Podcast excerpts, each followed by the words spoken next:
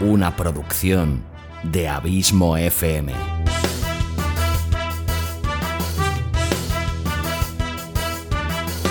¿Quieres disfrutar de tu tiempo libre escuchando grandes historias, audiolibros y relatos? Un podcast literalmente literario.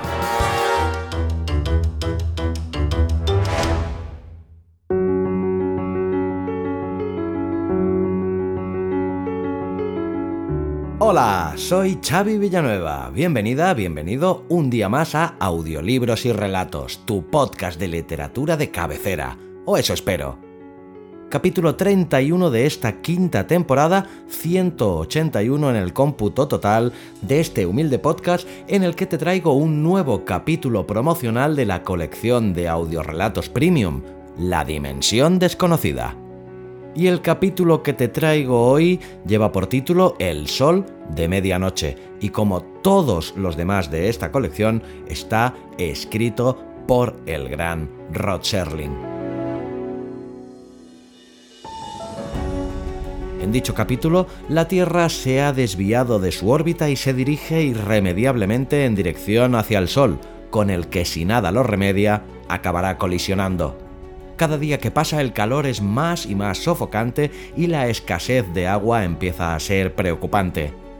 A pesar de ser medianoche, es mediodía.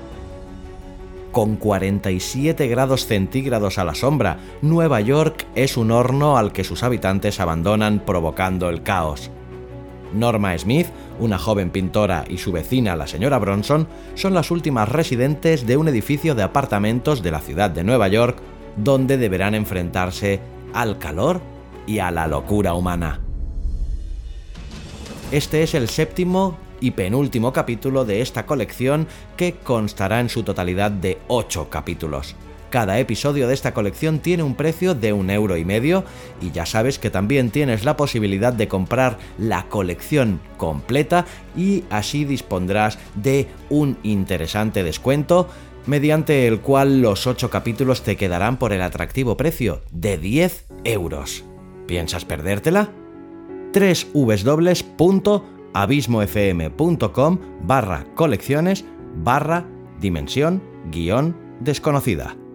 Te dejo ya con un amplio resumen de este fantástico relato de 47 minutos de duración en su totalidad Gracias como siempre por tu fidelidad, tu constante apoyo y por hacerme sentir tan feliz sabiendo que este podcast te gusta, te acompaña y te sirve de entretenimiento.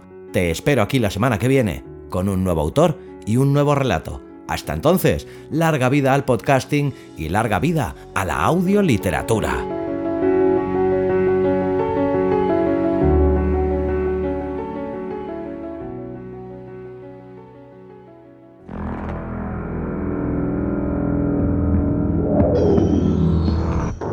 Existe una quinta dimensión más allá de lo que el hombre conoce. Es una dimensión tan colosal como el espacio, fuera límites como el infinito. Es el punto equidistante entre la luz y la sombra, entre la ciencia y la superstición. Existe entre el abismo de los miedos del hombre y la cima de su conocimiento. Esta es la medida de la imaginación, un espacio al cual llamamos la dimensión desconocida.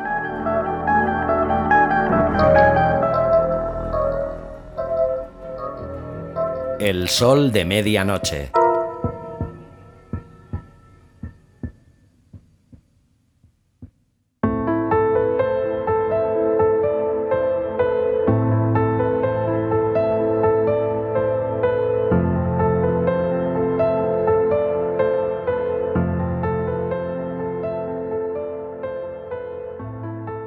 Secreto para alcanzar el éxito como artista, le había dicho años atrás un antiguo profesor, no es solo pintar sobre un lienzo. Se trata de transmitir emociones mediante los colores y el pincel como si estos fueran conductos nerviosos. Norma Smith miró por la ventana hacia el gigantesco sol y después volvió a mirar el lienzo que estaba sobre el caballete instalado junto a la ventana. Había intentado pintar el sol y había logrado capturar parte de su condición material el inmenso globo blanco y amarillo que parecía cubrir la mitad del cielo, y ya era posible definir sus bordes imperfectos. Estaba circundado por colosales llamas en movimiento. Aquel movimiento existía en su lienzo, pero el calor, el increíble, el hirviente calor que llegaba en oleadas y horneaba todo allí fuera en la ciudad, aquello no podía pintarse ni era posible describirlo. No había manera de cuantificarlo con arreglo a ningún patrón conocido, simplemente no tenía precedente. Se trataba de una fiebre que se prolongaba, que iba aumentando y que entorpecía los sentidos viajando por las calles como un fuego invisible.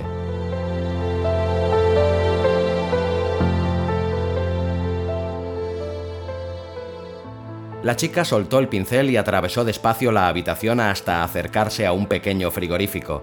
Sacó una botella de leche llena de agua y echó un poco, midiéndolo de forma cuidadosa en un vaso. Tomó un trago y sintió el frescor que producía al pasar por su interior. Y es que desde hacía una semana el mero acto de beber conllevaba reacciones muy especiales. En realidad no era capaz de recordar que hubiera sentido el agua en el pasado. Antes no existía más que la sed y después su alivio, pero ahora el simple hecho de beber cualquier cosa fresca era toda una experiencia. Colocó la botella de nuevo en el frigorífico y echó un vistazo al reloj situado en la librería. Marcaba las 11.45. Oyó los pasos de alguien que bajaba por las escaleras y se acercó lentamente a la puerta, la abrió y salió al pasillo. Una niña de cuatro años la miraba con gesto serio y clavó los ojos en el vaso de agua. Norma se arrodilló y llevó el vaso hasta los labios de la niña. Susi, se interpuso la voz de un hombre. No te bebas el agua de la señora. Norma alzó la vista hacia la figura de un hombre alto empapado en sudor que llevaba una camisa de aire informal desabrochada. No pasa nada, señor Schuster, dijo Norma. Tengo bastante. Nadie tiene bastante, dijo el hombre al llegar al pie de las escaleras y echar a un lado a la niña. Ya no tiene sentido eso de bastante. Cogió a la niña de la mano y atravesó el pasillo para llamar a la puerta de enfrente. Señora Bronson, gritó. Nos vamos ya. La señora Bronson abrió la puerta y salió. Era una mujer mayor vestida con una fina bata y de rostro brillante a causa del sudor. Tenía un aspecto desaliñado y parecía algo regordeta, aunque Norma recordaba que no hacía mucho tiempo era una mujer menuda bastante guapa que daba la impresión de ser más joven de lo que en realidad era. Ahora la cara mostraba cansancio y tenía el pelo greñudo y descuidado. ¿Han conseguido gasolina? Preguntó la señora Bronson con una voz plana y viva. El hombre alto asintió. Tenemos 45 litros. Imaginé que con eso podríamos llegar al menos hasta Búfalo. ¿A dónde van? preguntó Norma. La mujer del hombre alto bajó por las escaleras. Intentaremos llegar a Toronto, respondió. El señor Schuster tiene un primo allí. La señora Bronson alargó la mano para acariciar el pelo de la niña y secar un poco el sudor que cubría el pequeño y sofocado rostro.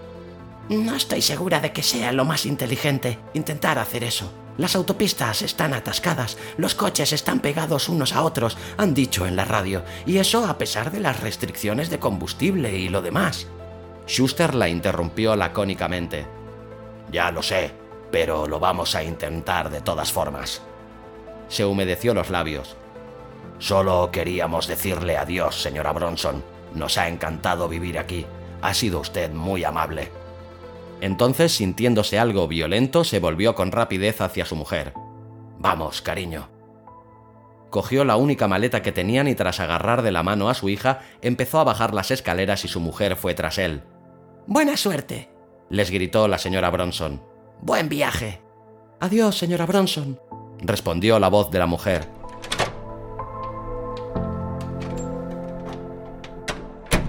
La puerta de la entrada se abrió y se cerró. La señora Bronson se quedó mirando los escalones durante un buen rato y después se dirigió a Norma. Y ahora quedamos dos, anunció en voz baja. ¿Eran los últimos? preguntó Norma señalando la escalera. Los últimos. El edificio está vacío. Solo quedamos tú y yo.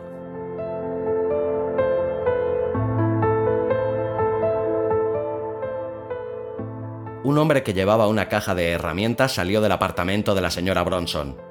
Ya funciona otra vez, señora Bronson, informó. No me atrevería a garantizar hasta cuándo, pero no debería darle problemas durante un tiempo.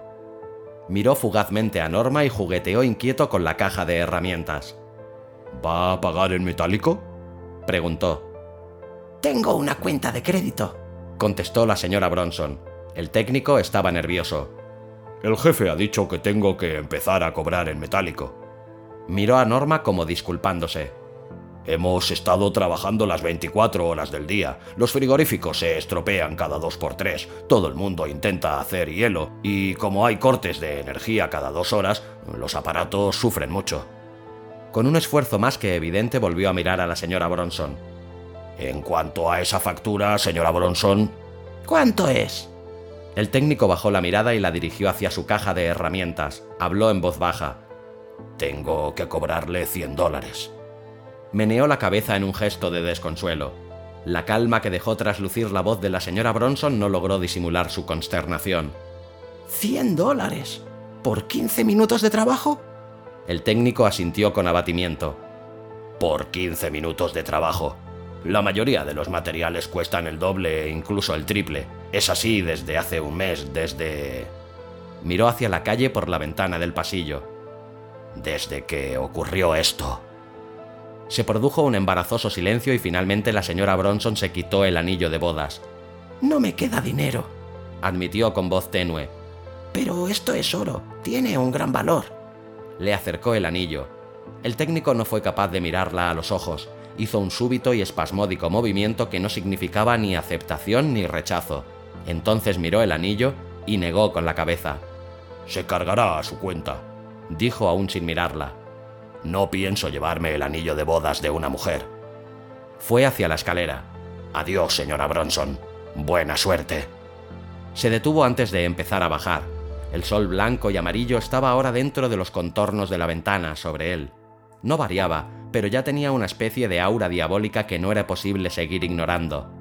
Voy a tratar de llevarme a mi familia de aquí esta noche, dijo el técnico sin dejar de mirar a través de la ventana. Nos iremos en coche al norte, a Canadá si podemos. Dicen que allí hace menos calor. Se volvió para mirar a las dos mujeres. No es que eso vaya a cambiar mucho las cosas, solo... solo es una manera de prolongarlo un poco. Sonrió pero con una sonrisa forzada. Lo mismo que hace todo el mundo al reparar a toda prisa los frigoríficos y los aparatos de aire acondicionado. Meneó la cabeza. Es una locura, solo se trata de prolongarlo un poco. Eso es todo. Empezó a bajar despacio por la escalera con sus amplios hombros hundidos. ¡Oh, Dios! Le oyeron decir al llegar al descansillo y seguir bajando. ¡Dios! ¡Qué calor! El sonido de sus pasos atravesó el pasillo del piso de abajo. Norma se apoyó en la puerta. ¿Y ahora qué? preguntó. La señora Bronson se encogió de hombros. No lo sé. He oído en la radio que van a dar el agua solo una hora al día desde hoy. Dicen que ya anunciarán a cuál. De pronto miró fijamente a Norma. ¿No te vas a ir? soltó de repente. Norma hizo un gesto negativo con la cabeza. No, no me voy a ir. Se esforzó por sonreír, Después se dio la vuelta y se metió en el apartamento sin cerrar la puerta. La señora Bronson la siguió. Norma fue hasta la ventana. El sol la bañó con su calor y con su extraña luz, casi maligna. Había transformado toda la ciudad. Las calles, los edificios, las tiendas habían adquirido un enfermizo color de ostra. El aire era denso y muy húmedo. Norma sentía que el sudor le bajaba por la espalda y las piernas. Sigo teniendo ese absurdo pensamiento, dijo, esa absurda idea de que me voy a despertar y nada de esto habrá sucedido. Me despertaré en una cama fresca y en la calle será de noche y habrá viento haciendo crujir las ramas, sombras sobre la acera, la luna. Volvió la cara y miró directamente al exterior de la ventana y fue como ponerse delante de un horno abierto. Las oleadas de calor la golpearon, se introdujeron en la carne de su cuerpo, se deslizaron entre sus poros. Y los ruidos del tráfico. Continuó bajando cada vez más la voz, coches, papeleras, botellas de leche, voces.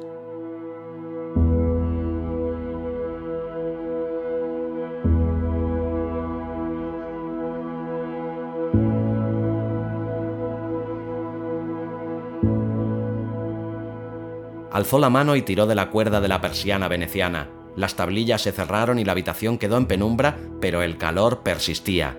Norma cerró los ojos. ¿No es extraño? preguntó con tono reflexivo. ¿No es extraño que demos por sentadas tantas cosas? Hizo una pausa. Mientras las tenemos. Las manos de la señora Bronson parecían dos pequeños pajarillos aleteando.